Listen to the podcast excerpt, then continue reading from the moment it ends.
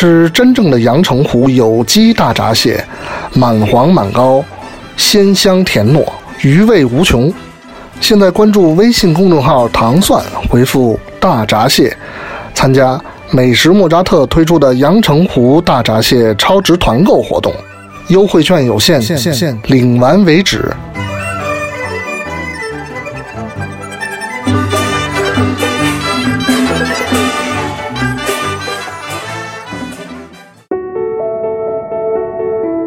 大家好，我是陈坤，听糖蒜广播就是痛快。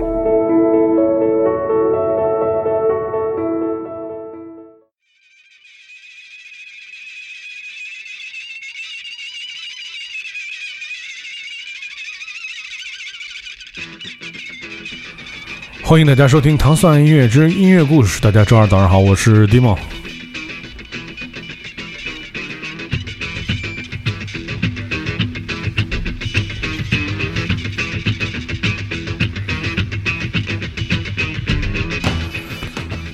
在本周的音乐故事，我们又迎来一位新的朋友。呃，我我刚才跟问他一个问题，就是他的职称到底是什么？然后我们商量了半天，然后好像都不是特别准确。嗯，我觉得就是先让他跟大家自我介绍一下。你可以给自己定义一个职称，但是诗人肯定不行，是吗？因为你的诗集没有上市，这么残忍。对，但但是已经有人答应让要给我出了，嗯，但是还没有版号，所以不算。嗯，行，那你这既然这么严谨，其实我也说不好我是一个什么背景的人。嗯，呃，我其实是在努力的成为我自己。嗯，也确实是这样。嗯，可能我花了很长的时间成为一个研究数学的人，后来又花了几年就成为一个互联网从业者。嗯，然后又努力摆脱掉这个这个影子。嗯，呃，成为一个更像我自己的人。嗯。所以可能会有很多不同的标签吧。嗯，对，是一个是一个复杂的人。对 对，是一个复杂人。我们今天请到的是，嗯，我其实姑且可以称之为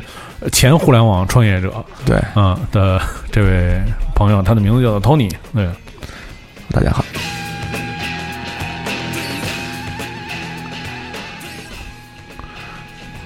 对这个，因为大家听到了啊，刚才托尼也是给大家介绍了他的复杂的背景和身世啊，然后所以本周的节目其实围绕着这些故事，因为前几周我们做的音乐故事呢都有点太跌宕起伏了，就是属于那种特别什么呃陆路通过陆路去世界各地周游啊什么。超呃街牌的大哥呀，然后呃姜文身边的电影工作者呀，就是这种。其实我觉得有点儿呃太超凡脱俗了，就是有点太太不平凡了。这些人的人生，那个那个我来不了。对对对对，所以就是呃，就是 Tony 也是报名参与这个音乐故事啊。我觉得这我们要再次回到这个，就是一个特。特别从一个平常人的角度，对吧？你可以称之为自己是平凡人吧？对我挺挺普通的。对，嗯，就是平凡人的角度去去说。而且我觉着啊，就是说，其实作为，嗯，其实从某种角度来讲，嗯，就 Tony 是一个真正的可能跟音乐没有什么太多关系的。你像之前我说这几个人。他们之他们的工作多多少少可能跟音乐有点关系，嗯，或者说就会涉及到文化艺术这领域，但是呢，就是说你的工作其实好像一直都没有，呃，我指的工作是挣钱养活自己的，嗯，那叫工作啊，就是真的没有跟文化艺术领域有关系的，因为你看他大学的时候学的是数学，嗯，对，这个本身首先就是这是我作为我最讨厌的学科。谢，嗯，然后就是我，我觉得这本身就是特别深奥，因为我弟弟其实就是学数学的，他当时到大学考考试的时候，你不是占人便宜吗？你本来也比我小，嗯，就是我弟当时是学数学的，然后我当时其实特别不理解，我问他，哎，我说那毕业之后是干什么的呀？是是帮人算数什么的，我就完全不理理解这是一个什么样的学科。对我觉得可以，我觉得这就是今天也是从就是 Tony 的。大学时期吧，开始就可以给大家讲述上他的那些故事。对，嗯，对，嗯，大学为什么学数学呢？因为首先高中的时候数学比较好，然后后来选专业的时候有这个应用数学这个专业，然后既能学数学，然后发现又能学计算机，然后觉得就我挺开心，然后就跑进去了。然后发现这是全校每个星期课最多的，一星期三十五节课。对，然后就非常疯狂，是五节课，五天就每天七节嘛每，天七节课。对哦，那有点像，其实又有点像回到了那个中学和小学。呃对，就基本上没有什么断层，嗯就是高中跑到大学里面，发现再上一个高四、高五、高六、高七这样的。而且就是他那个上课的那个学习那个密度，也是就都特别紧张，是吧？对，密度非常非常大。嗯，嗯，所以就是那那当时就是说学学这个，因为我们以前采访过有一个嘉宾啊，说就是呃去了学校之后，老师就先跟他说，哎，我们这个专业学完了之后是以后是要去干什么？嗯，就那在大学的时候，老师有没有说，比如说是干什么，或者其实自己也能知道，说学学数学这个这个学科以后可能会面临什么样的呃工作？呃，在当时，因为我是九七年上大学，在九七年就我毕业的时候，零一年那时候才，呃，计算机会多一点。然后九九年大概我我们会接触互联网，但是在九七年刚入入学的时候，其实我们并不知道将来面临的是一个什么样的世界，嗯，所以其实是其实是也是一片空白，就懵的，就懵的状态。对对对。然后每天狂做数学题，对，就是做各种数学题，嗯因为就是就是打一个比喻，就是很多这种经济科的。经济类的这个同学学的这个高等数学里边的每一章，然后我们就是一本书这样的。哦，就是人家都是点到为止，但是你们都是做特别深入的研究。，对对对，就是说我们要知其然，知其所以然。嗯，所以这这个过程当中，我们其实之前采访过一个乐队叫星号六九，在过去的音乐人这个心头好里面，这个星号六九的主唱他是中科院数学所的一位 研究人员。嗯嗯，就我觉得这个，如果你一旦学了这个数学啊，就是属于，因为这个如果按感性理性分析，就是来来说这个事情的话，那你就是已经置于理性的 最理性的极端了。就因为嗯我我我我觉得可能是不是跟化学和物理还不太一样，就是数学 必须得是特别特别特别特别理性的情况下才能去完成那些研究啊，或者 就是把你把那题做出来。呃，它确实是需要调动大量的这个理性思维。嗯嗯，但是到了就是更加深层次的这种探索的话，因为到了硕士阶段，去学这个基础数学，然后学这种抽象代数的时候，嗯其实是能感受到那种那种对于未知探索的那种美。嗯其实，在这个阶段的时候，它是跟很多的哲学和艺术的的东西是非常非常相通的。哦，就就是等于坐进去看到了另外一边世界。嗯，对对对，就是就像把一个蛋壳敲破了，能够看到里面的更多的这种这种生命力的东西。嗯对，但是其实我们看到今天的这个歌单啊，其实 Tony 的整个的这个听音乐的那个路线啊，在今天第一个阶段，我们听到了大量的中国摇滚的歌曲。就是这个就是是不是也是因为题做的数学题做太多了，就是可能在年轻的时候加上荷尔蒙的这个释放啊，更多的喜欢这种就是怎么说呢，摇滚乐的这种形式，而不是说。怎么说呢？更多选择一些流行啊，或者一些软的音乐。就像我们今天在节目的开始第一首歌，就是崔健的《飞了》这首歌。对，嗯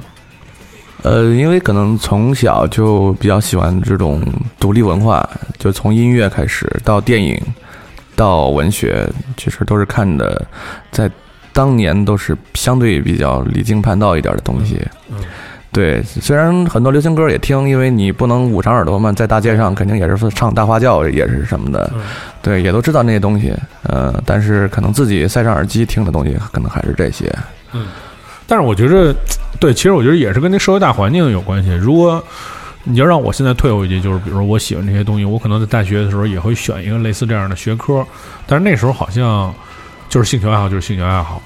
可能还是更多的是看重自己本本身，比如说你觉得数学特别好，所以其实就是就更多还是选择数学的这学科，虽然可能也不知道，就是忽然就是这个数学就火了，就像其实当时我们有好多同学，就是那会儿说。呃，我们海淀区的嘛，我们北京海淀区的，然后好多同学说考那个邮电大学，然后当时想，邮电大学，邮电大学毕业就是寄信是吧？对，就是寄信嘛，邮局里面那个对对对。然后谁想到邮电大学以后毕业全是干电信的，没错，对，特别猛。对对，就是所以就是其实没有那种逻辑，你知道吧？对就是或者没有那种就是那么发散的思维，就是说把那个兴趣爱好变成一个就是自己追求的那种以后。其实当年他们也不知道，就我相信他们也不知道。但是我一，但是我那时候我我一直坚信，邮电大学毕业就是在邮局工啊，作。对，对，但是这种分烈可能在未来的若干年会会更加夸张。更更加夸张一点。是是我们今天来听听崔健这首《飞了》。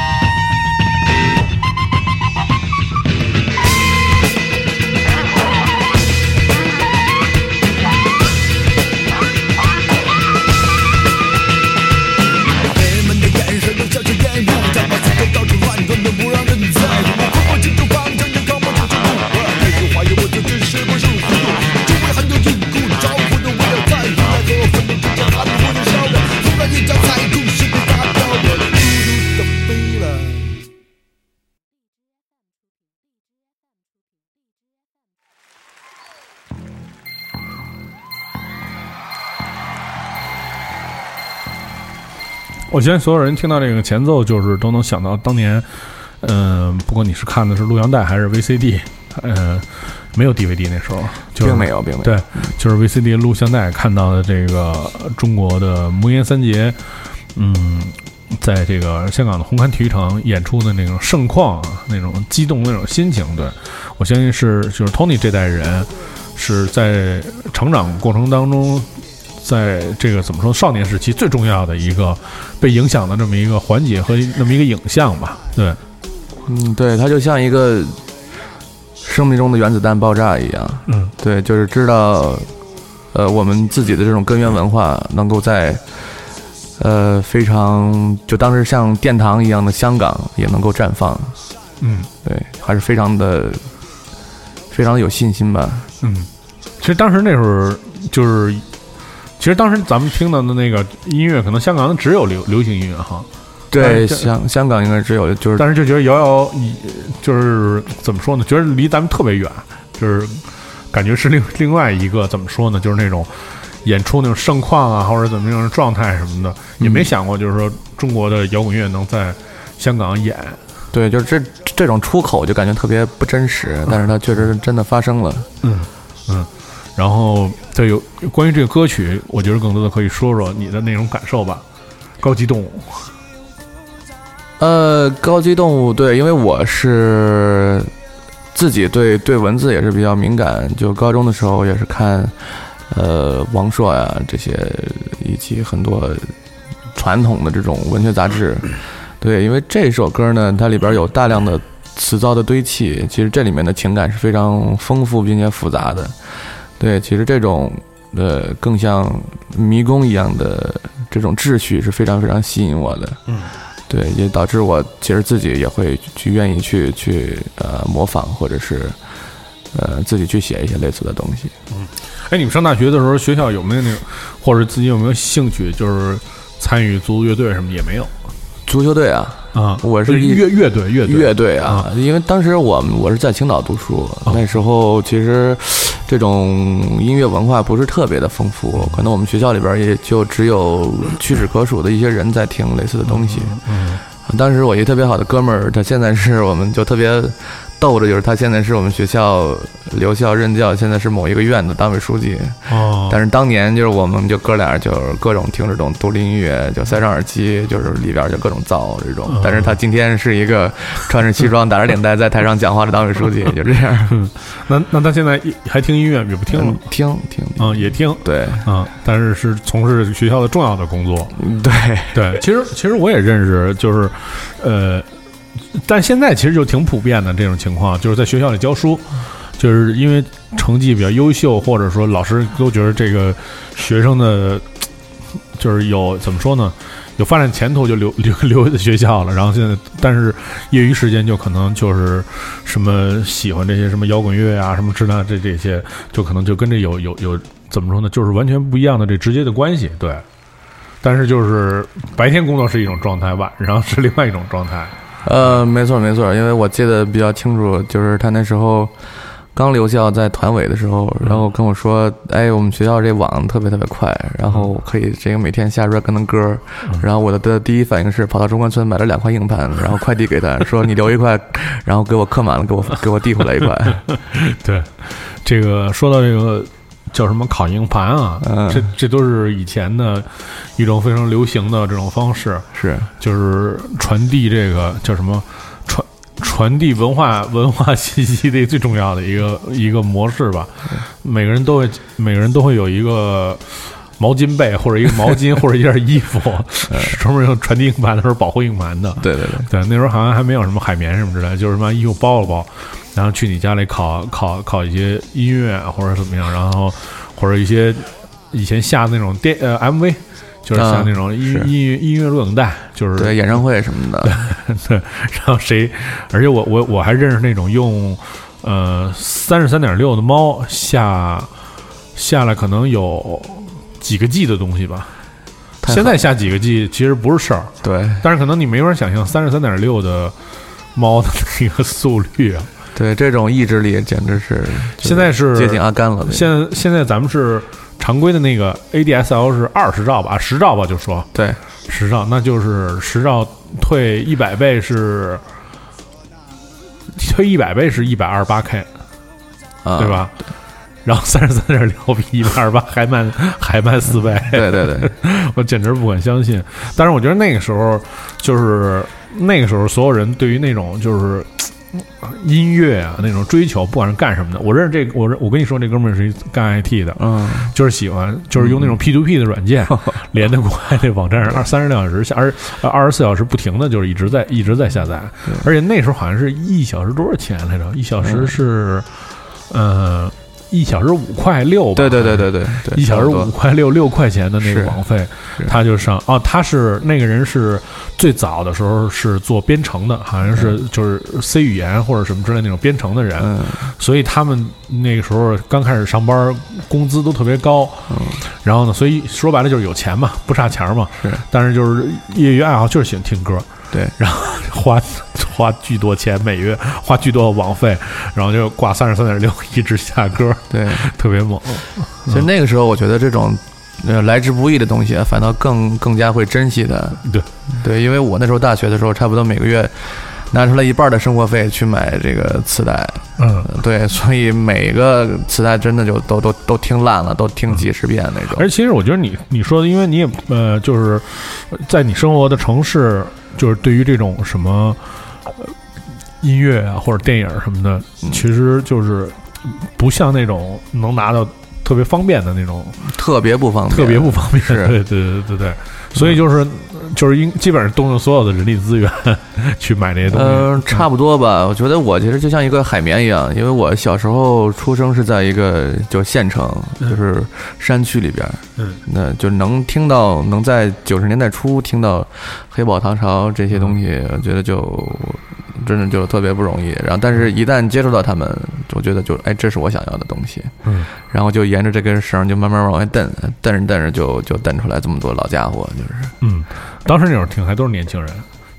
那会儿听都是年轻人，当时年轻对，现在都变成老家伙了。是是，对，我们今天听到来自窦唯的这首《高级动物》现场版本。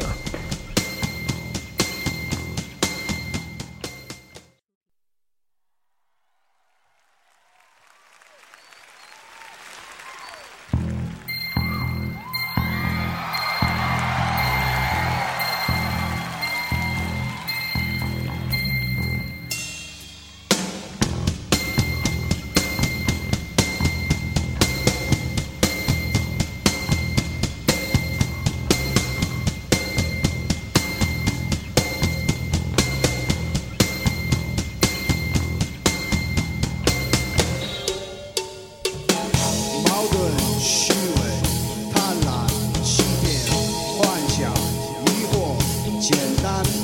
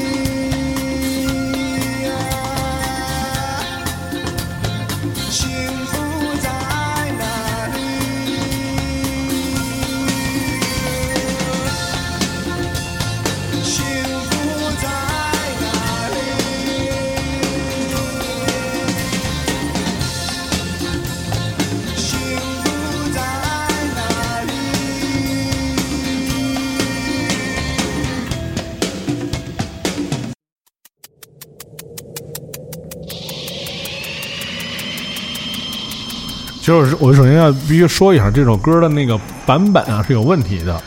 呃，就是它有一个 CD 的那个呃的电噼噼噼噼噼噼电铃声，但是我觉得这个配上这声儿吧，还就是还有点魔性是吧？对，要不然这音乐就特别那个，就是怎么说呢？我觉得很难形容。我先我想听听你为什么喜欢这个人。这个应该是我特别喜，应该是最喜欢的一个中国的哦是吗 对，可能非常多的人应该不知道这个乐队。这个乐队叫威，嗯，他的主唱叫麦子，麦子，对，他是一个诗人、歌手、画家。嗯。就当我听到，尤其是这首歌，这首歌应该是在《摩登天空三》哎，呃，是在呃最早是在嚎叫唱片发的，是吗？对，嚎叫唱片法，他应该是他可能他可能在摩登发过单曲，但是这张专辑是嚎叫唱片发的啊，对，我是说，可能这首歌可能是在嗯。呃那个合集里边儿，哦哦出现过。哦，出现过，嗯，好像是我记不太清，应该不会，因为他就是他应该就是这个是是那会儿嚎叫都都是签的是独家的，，OK，嗯。就是他整个的表达出来的的这种意境是特别能够呃，就是吞噬我的，嗯。就是包括我后来听到的，就是美国的大门，嗯。呃，然后后来我就特别着迷的这种法国的意象派的诗人，就波特莱尔、兰博尔、马拉梅那些人，就是嗯。整个的描绘的这种画面感，他们是非常一致的，就是这种的仪式感以及状态，就是我我特别追求和迷恋的。嗯，但是就是我觉得非常有意思，因为当当年我是在嚎叫成员工作嘛，哦，那么太巧了，对，然后就是这个这个专辑。就是这这都是旗下的艺人，就是经、嗯都是经常见面，是然后他他就是，我觉得他也是，就看起来他那真人嗯就是接触的时候，我觉得是，就是你其实你第一次接触，觉得是一骗子，就是那种感觉，你知道吧？就是那种，呃。呃，我其实我很难形容，我只能用这两个字来形容知道吧？对，OK，但是你说他对你说他他自己吧，你说他如果是一骗子的话，他就是画了好多东西，写诗什么那种，然后用自己这种奇怪的行径，比如大冬天的穿巨少在外面走路什么之类的，然后包括写写这张专辑，这是一张完整的专辑，对，这不是一单曲，对，这是一完整专辑。就是其实我觉得有有就那个年代有一些挺奇妙的人，对他绝对算是那那里面特别奇妙的其中之一。对，就我觉得现今社会里面，时间已经过去了十七年时间，就是现在已经没有这样的人，我觉得基本上没有这样的人存在了。对，就就是大家变得越来越无趣。对对对对对对，就就那个年代确实有一些就特别有个性的人，也可能我这个用词有点尖刻啊，但是确实那个年代就确实有很多人，你觉着就是凭你的那个对他的言行的那个判断和他自己那本身那个才能的那表达是是完全不一样的。嗯，就你只能说这哥们儿是一疯艺术家，对，对就有点是那种感觉。但是他很难被归类。对对对对对，但是言行真的实在是太奇怪了。嗯就是每次那个，每次来来来办公室，可能多数就是，可能有时候过是过来借钱的，然后 对他特穷，我对巨穷，然后什么就是说那意思，反正就是说咱们一块儿出去出出去吃个饭吧什么的，请我吃个饭什么的。是我那个后来我来北京之后呢，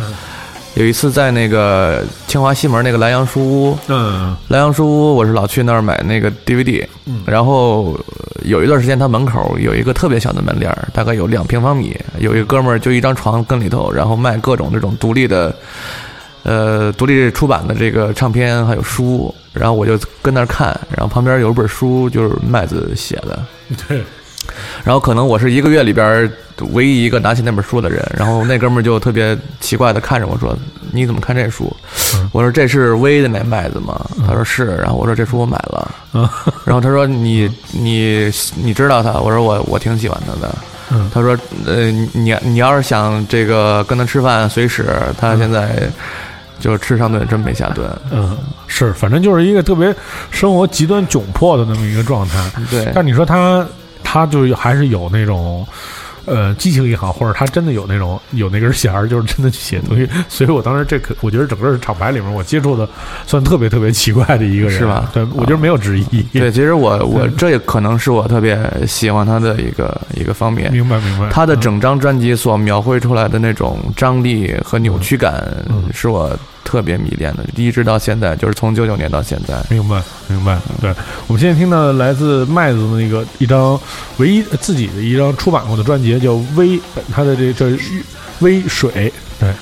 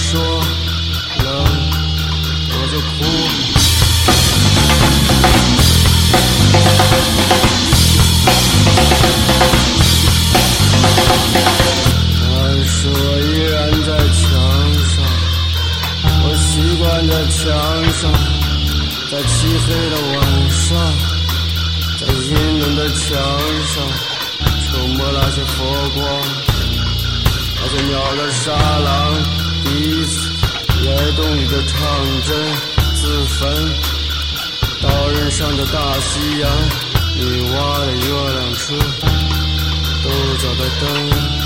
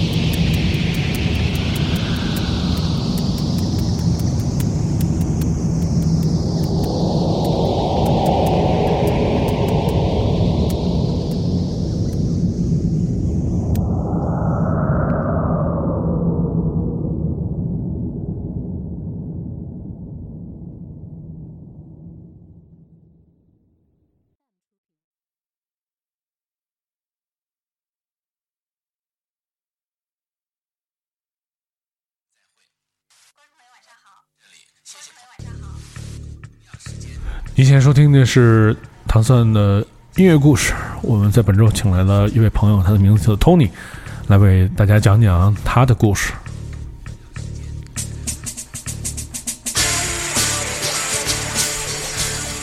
对，刚才听完了麦子的那首《佛光》啊，然后又又又迎来了一个非常在当年非常呃，我觉得算是非常高调的一个来自南方的一位摇滚的一位大师吧。对，嗯，那就介绍一下这人。这个我还真不知道，就是 Dimon 能给他这么高的评价啊、嗯因为我在当年是非常意外的就买到他一盘磁带，就是一切从爱情开始。然后这盘磁带特别吸引我的地方就是它就是特别的原始，就你可以听到它所有的吉他，它并没有加很多的特效，就甚至就是特别特别的就木木就木吉他那种，包括他的嗓音，就是甚至就没有被经过处理过，嗯、以及他用了大量的方言，呃，这种就是四川就里面用的就是四川话。对。对，因为我特别喜欢四川四四川方言的那种美感，嗯。所以我是自己是特别保留的去喜欢这个人。刚才 Dimon 给他这么高的评价，其实我是还是挺意外的。嗯，对，因为可能他还有另外一个身份是木子木子美的前男友。嗨，但是这并不重要。当然这并不重要，因为我特别喜欢他的音乐，他的里边的这种这种张力，就是那种就我感觉是就是那种特别有肌肉感，就特别男人的那种感觉。就我记得有一次我看中央三台的一个节目，就特别巧，我一打开就这哥们儿就穿一背心儿，抱一木吉他，这这哥们儿浑身的腱子肉，然后就在那儿就自己在那儿 solo，嗯不插电就在那儿唱，大概某一首歌，应该是这首歌，大概是。嗯，就其实当年是我我之所以这么说啊，就是说他就是他的音乐的那个在那几年之内的，就是那种变化，就是是是非常超前的，就对于所有人都非常超前的。我然后而且后后期就一直在做那种 dub 音乐，跟法国的那些 dub 的音乐家合作，对然后呃，当时其实他也是那时候，因为也是在经文发的一个合集，然后是是几呃是两张一套还是三张一套，我忘了，就是三张三张一套，对对。然后当时我们都觉得就特超前，因为其实当时我们工作的时候，那那就是好像整个签的乐队多数其实还是金属啊，或者说唱金属什么就的，死亡，其实就常不是不是就是那种说唱金属。说，唱金属，常就是还是常偏常规一点的音乐，像就是比如说签的像。呃，王磊啊，还有呃是呃麦子呀、什么这种，都属于那种特另类的，所以他那时候也觉着，哎，从来没接触过这样的音乐，就觉着呃，就是挺挺挺稀奇古怪的那种，音乐。但是你现在看，你现在放回放回眼光再看，就是他是就是其实是一种非常超前的那种行为。比如说他对音乐元素的那种运用，还有比如说方言，那时候谁敢用方言唱歌啊？都是 都必须得唱普通话呀，对或者就是都抢着用英文唱歌，虽然不不懂英文，生用英文写歌，就很少有人说用方言去唱歌。所以我觉得他的那个音乐意识什么的是非常超前的。嗯，我们听到的是来自王磊的这首歌的名字叫做《没有了》。观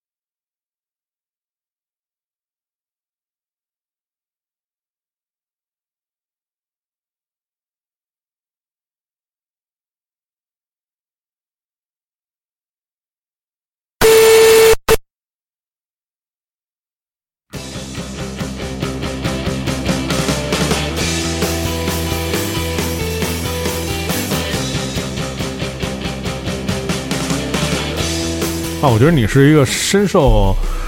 中国呃摇滚 毒害的一个，就是就就是正正正经经是那个那个年代的人听，就是开始接触中国摇滚，就是比较听的还比较全面，而且就是很明显能感觉出来，就是对对那种音乐特别饥渴。就是会去找，会去找这些音乐听，因为这些音乐其实当时的发行量并不是那么大。对我全听了。对，对，就是有一次我跟张然，然后我们俩人聊了一宿，嗯，就是他知道的我都知道。嗯，对，所以就是说那个年代，就是因为其实那时候就是因为互联网不发达，没错，呃，就是可能是在那种，呃，你像就像北京这样的大城市，可能也有那么个三四个音响店可能卖吧，对。然后，呃，你像我，比如刚刚才听到的像王磊啊，然后像什么麦子什么这种，当时是因为全中国还有那种音响那种超市，没错，所以就是这些东西，因为是跟跟着公司的渠道，对，可能就是说。嗯呃，我这儿进一百张无聊军队，呃，这个是来来是来来五张那个麦子，就类似这种。所以你这是在各个城市，在那种特大的那种音响店里面，对，就能买到，其他地方根本没有。那时候在青岛叫海信音像总会，嗯啊，然后呢，再就是新华书店，嗯，就这俩地儿，嗯，然后其他的就打口一点的话，就是地铁那个呃地下通道里边。但其实青岛是一个就是。呃，有一些打口袋也是从青岛进来的啊，是吧？是我记得我第一次去青岛是二零零一年吧，还是什么时候？在青岛有一条街特别著名，是卖那盗版 DVD 的。那时候刚好开始有，刚刚刚开始有 DVD，然后有一条街就是卖 DVD 的，然后去那儿演出嘛，然后那个买了一套那个宫崎骏，对，然后就那时候觉得，哦，就北京都没有，就青岛，是因为觉着还是一港口，还挺发达的那种，对对，各种各样。后来也带着去。看那个各种各样的打口袋什么的，觉得特别有意思。对，就就是哎，这这城市跟北京差不多还多。对，但是但是你看起来又没那么多摇滚青年，就觉着，嗯，就这歌我为什么会会选进来？就是它其中的一句歌词，就当年被我写在了我的牛仔裤上。嗯，对，因为我其实我在大学的时候是一个非常放荡不羁的人，就是跟现在可能看起来会特别的不一样。嗯，那时候会我会经常就每天就戴一个顶渔夫的帽子，然后穿一条。洗过无数次漂白的牛仔裤，然后我在上面会写无数的诗，然后其中一其中有一句就是“春天老师们死了”，嗯，就是 就是一个大学生送给老师的祝福。对，所以所以这个就是我觉得每个人都有一个这个怎么说呢，就是。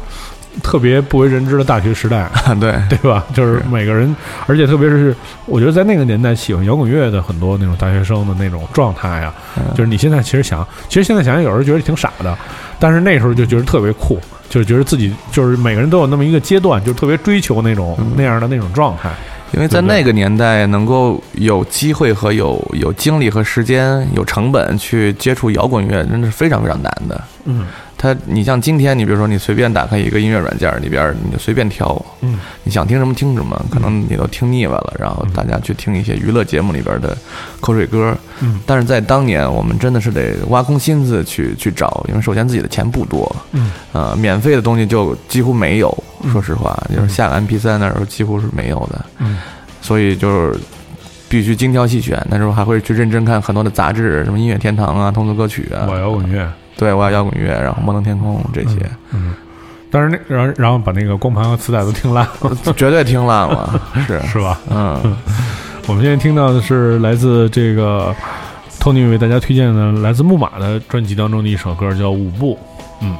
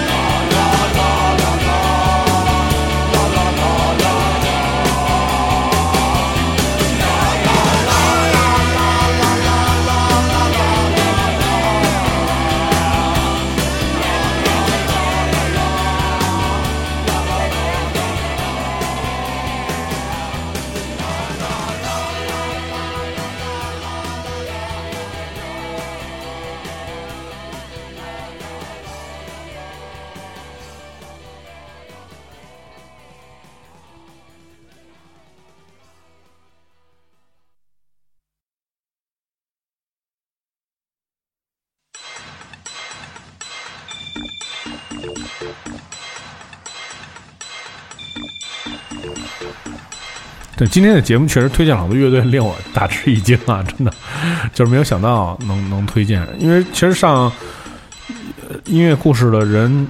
也有很多推荐中国摇滚乐，但是就是从你这个层面上来讲，就是推荐很多其实挺偏的，就是好多音乐当时听到就不是那种，因为多数人可能他呃，你像北京的北京的这些人，他们听可能。比较便利吧，他会听的也相对来说就比较随大溜一点，主流一些。对对对对对对，嗯。那介绍介绍这个，这盘磁带呢是真的是特别特别意外，是我应该是我九七年考上大学，然后来北京玩耍，在长安街南边一个小店儿里边，应该是一个新华书店特别小的一个门脸儿，嗯，然后我就看到了这盘，呃，草就嫩绿色的封面的磁带，当时还有另外一盘都是摩登的，然后我就就买回去了。呃，就当我就把它放到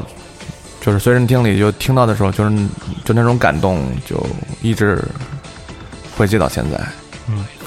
可是这些音乐跟当时听的音乐完全不一样，是是电子乐，对我其实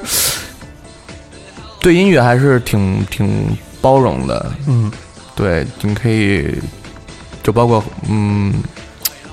偏柔软一点的东西也会有。你其实你就像这个超级市场的他们的东西的话，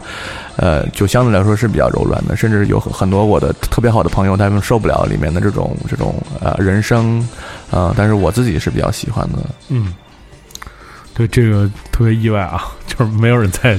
节目里放过超级市场的歌，哦，真的，并并并不是说呃不好听啊，就我觉得就是嗯、其实这么多年，我觉得就是超级市场一直是作为就是其实还算比较高产的一些乐队吧，就是一直还在发发专辑、发片什么的，但是其实就是说，呃毕竟它是就我为什么要说非得说它是一电子乐呢？就是其实，在那个年代。并没有太多人去做电子乐的那种唱片，对而且它里面很多那种特别抽象化的那种概念，我觉得不像那种摇滚乐那么简单，特别好理解。对它就是一个歌词，像你刚才说，比如说呃木马舞步或者怎么样，嗯它这里面有一些歌词会特别吸引你是，它其实很抽象，所以我觉得一直是处于一个怎么说那种。所有人都知道，但是其实大家也不会说提起来说要在自己的那个 collection 里面放多少他们的音乐，对其实是这么一个状态。对，我觉得可能很多人对它的定位不是特别的清晰，对它听起来会很美，但是它的给它一个什么样的位置呢？可能很多人会觉得比较尴尬。但是这个音乐对于我来讲，因为我是在九七年的时候，我其实还是在我们小县城里面，其实并没有机会听到就我后面听的，就是滑雪兄弟啊那那一趴的那些东西。就这个应该是我第一次听到电子音乐的东西，就是它真真正的就是震撼到我了。我觉得声音原来可以这样做，嗯，其实我是非常感谢。就当若干年之后，我在一个摩登天空 live 的演出当中，我脸上里面碰到田老师的时候，我是紧紧的拥抱了他，然后我跟他说：“你太牛逼了，谢谢你。嗯，就是我我特别能理解这种二就是二十年后，对，二十年后见到了这个人，对，特别穿越，对。我我其实看的第一个，就是我第一次来三里屯看的第一个，就是音乐的那个现场，就是超级市场，啊，真的。对，特别牛啊，行，就我以前我也是混五道口的嘛，因为我是海淀的，然后就是混五道口，然后就是去开心乐园什么之类的，啊好好久看。后来他们说你应该去三里屯看看演出什么的，我说离家太远了，晚上回不去。然后后来就说说说说明天一特特特牛逼的演出，嗯说叫超级市场。我说我一直听说这名字，但是我一直就听不懂他们的音乐，因为是那电子的。当时喜欢摇滚乐嘛，嗯，然后说去看过，然后去了，然后当时那个印象印象特别深刻，在一俱乐部，嗯，然后田老师站在门口，那个说啊，说今天这些啊嗯。都是我的朋友，进进进进进进进进进进进，一直说进是五分钟，哎行，到这儿了，就这人，这后面不认识，然后就进进进好几十个，就是那种就是那那种状态，你知道，其实跟现在一样，倍儿洒脱。是。然后进去之后就看好多设备，其实那会儿根本就不懂，但是觉得特酷，就是那个演出状态特酷。后来到其实那些年就是确实电超级市场作为中国电子乐的那种先先锋级人物吧，对，就是一直是特别活跃，就他们各种演出就是花特多精力对编排，然后带带好多乐器，各种对，现场演，特别认真，我觉得对对对，绝绝对是偶像。是。所以现在能有时候跟田老师演出还挺容，就是觉着对，跟你的那个那 感感觉是一样的，你知道吗？还还还挺激动的，想起来，而且而且而且一想，真是听着田老师歌长大的。没错，是话是这么说。对，呃，如果你想收听更多关于音乐故事的节目，你可以通过关注企鹅 FM，在每周的周一到周五早上五点半可以收听我们的音乐节目。在明天继续让 Tony 为大家讲他的音乐故事。我们明天再见。